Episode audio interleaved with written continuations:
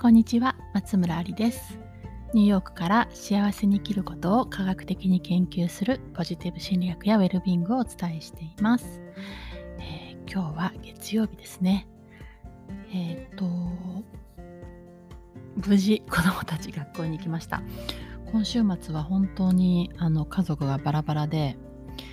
ね、娘は4日間ねブロックアイランドに行って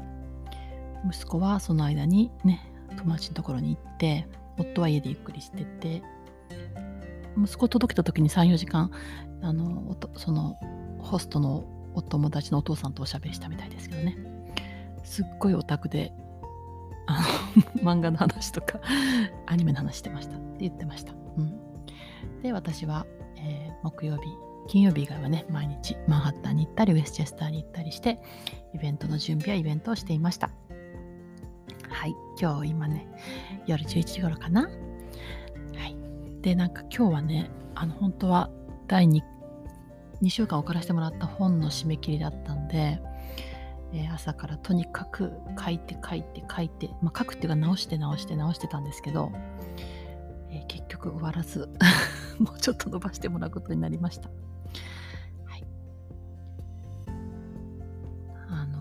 すっごい難しいですね。心理的安全性っていうコンセプトが、うん、なかなか深いし、まあ、いろんな要素があるんですけどこうなんかもうちょっと一本筋を通したいなとか全体のつながりとかを考え出したら全然終わりません、えー、良いものにしたいのでねもうちょっとお待ちください、えー、そして今ね息子と娘も寝たんですけど息子が寝る前のハグとキスをしてくれなかったのでちょっと寂しいと思っているところです。はい、前置き長くなりましたが、そうですね、今回は、うん、つながりというテーマでお送りしようかなと思います。えー、昨日のイベントのね、お話ですね。土曜日のイベントはもうマンハッタンのイベントはお話したんですけど、えー、昨日はスカースデールで、えーね、ウエストチェスター、マンハッタンのね、上の方にあるところのね、地域を言うんですけど、えっと、そこで2回目のイベント、ニューヨーク最後の、多分最後のイベントを開催しました。しばらくはね。で、15人ぐらいかな。まあ、あの、サロンに帰るマキシマムな人数が集まって、カリフォルニアからも、ウエストチェスターからも、あとはブルックリンからも、クイーンズからも、ママロネクっていうその隣町からも マンハッタンからもたくさんの方がいらしてくれました。うん、で今回本当に感じたのはあのつながりですよね。こう一人で全部やらなくていいっていうか昨日もそうですけど一昨日もそうですけど本当にたくさんの人があの手伝ってくれるんですよね。それもこちらからお願いすることもあるしもうあのあちらからどんどん声かけてくださることもあります。例えば今回だったらマンハッタンとブルックリンからグランドセントラルで電車に乗ってきた方が4名いらしたんですよね。そしたらもう、えっと、ウェスチェスターの認定講師さんが「お迎えどうしますか?」みたいな感じであの声かけてくれるんですごく頼みやすいし、ね、あのーその4人の中で1人以前来たことがある方がいたんで他の方みんな連れてきていただけませんかってお願いしたら開拓してくださって、うん、でえっとね講座私は講座だけに集中してサロンのね陽子さんが持ってらっしゃ全部してくださったし前の晩止めてもらってとかね、うん、でストレングス手帳をねずっとあの私の代わりに送ってくださってた方が残りのもの持ってきてくださったりしたんですけど。で一番最初に始めたのが私は、え、2013年の4月だったんですけど、まあ、その時は近くの幼稚園の屋根裏部屋を借り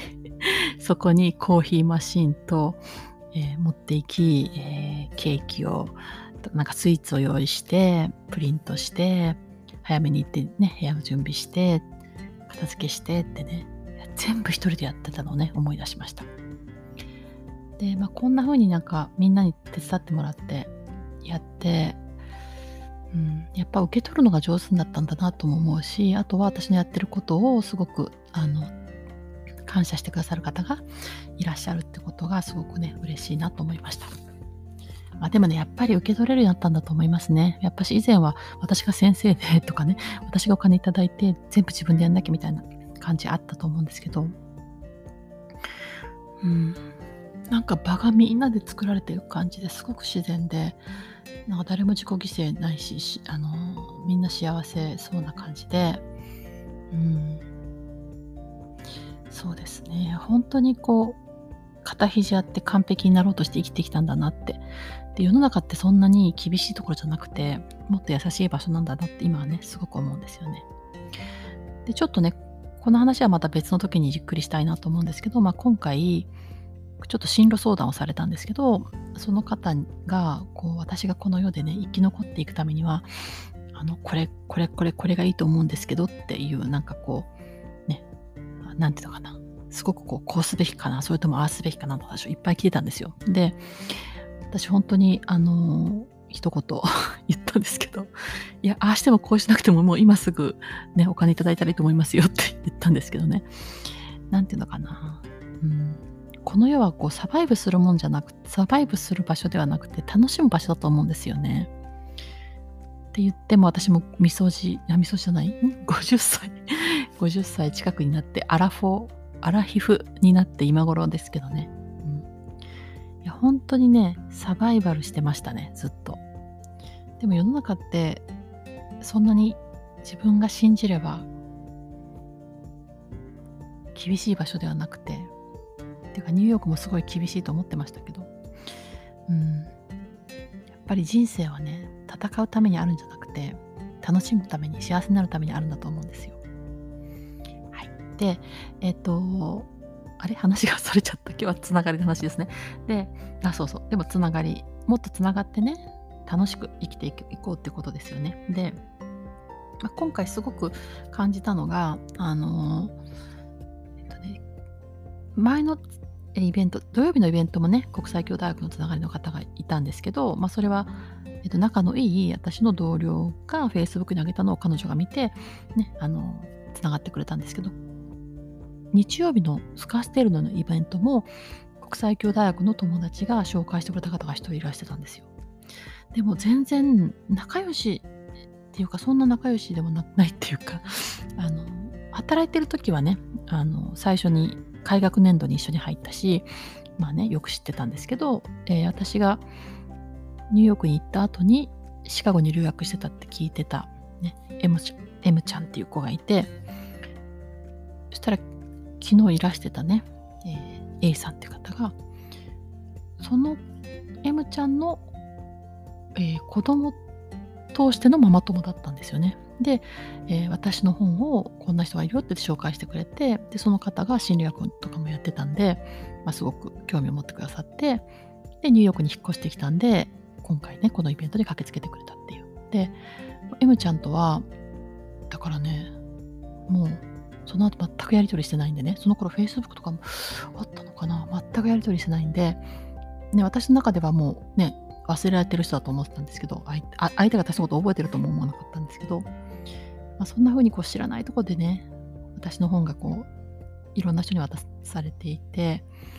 うん、すごくね、感謝します。で、一方で、まあ、最近すごく反省してるのは、やっぱり全然広めることをやってこなかったってことですよね。まあ、これはあの生み出すのに忙しくて苦手だったとかいうのもあるし、まあ、忙しすぎたってこともあるし、まあ、もしかしたら無意識的なところでは自信がなかったとかそういうこともあったのかもしれないですけどね。まあ本当にこうマーケティングもやってないし当選もちゃんとしてないしあのビジネスとかもちゃんと学んだこともないしでこういうふうにこうつながりの中で知り合ってくださった方がいてたくさん、ね、いらして嬉しいし口コミで、あのここまで大きくなったことは本当に嬉しいんですけど、まあ、一方でやっぱりもっともしかしたらね知ることであのね何かのきっかけ幸せになるきっかけができた方がいらっしゃるかもしれないのに私がちゃんとあのビジネス的なことを全然苦手意識があって何もしてこなかったっていうことを今すごい後悔してます。やっとねもう、うん、8年ぐらいやってきて、やっとなんか、ちゃんとビジネス勉強しようとか、マーケティング勉強しようとか、ちゃんと動線を作ろうとかね、え思うようになってきています。はい。あとはね、まあ、あの本も書いたり、確かにあのやることいっぱいあるんですけど、えーと、専門家の、ね、方とかの力を借りて、えー、頑張らないで、ね、そういうことももっとやってきたらなと思っています。はい、えー、オンラインサロンアリザアカデミアでは、え、松村が最新の、えー、ポジティブ心理学の講義を分かりやすく説明したり、あとはね、あのすごくイベントが積極的に行われていて、いろんな人たちと世界中の人たちとね、つながることができます。多分ね、2、3割の方ではね、アメリカとか海外の、ね、方ですごくね、多様なグループで、それも楽しいと思います。興味がある方は覗いてみてください。それでは、今日も良い一日をお過ごしください。松村ありでした。